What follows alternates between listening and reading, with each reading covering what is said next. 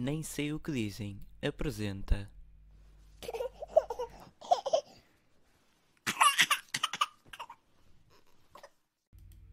Ora, muito boa tarde, estamos aqui com o Presidente. Muito boa tarde.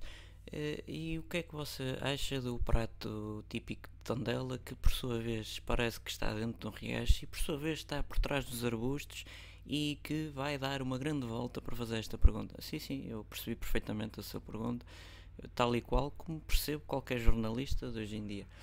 Bem, eu vim para esta praia fluvial porque no ano passado prometi eh, encarecidamente que viria cá visitar a terrinha. E eu, gostei bastante, fui muito bem acolhido, toda a gente uh, me tirou selfies, portanto para mim isso é um excelente acolhimento.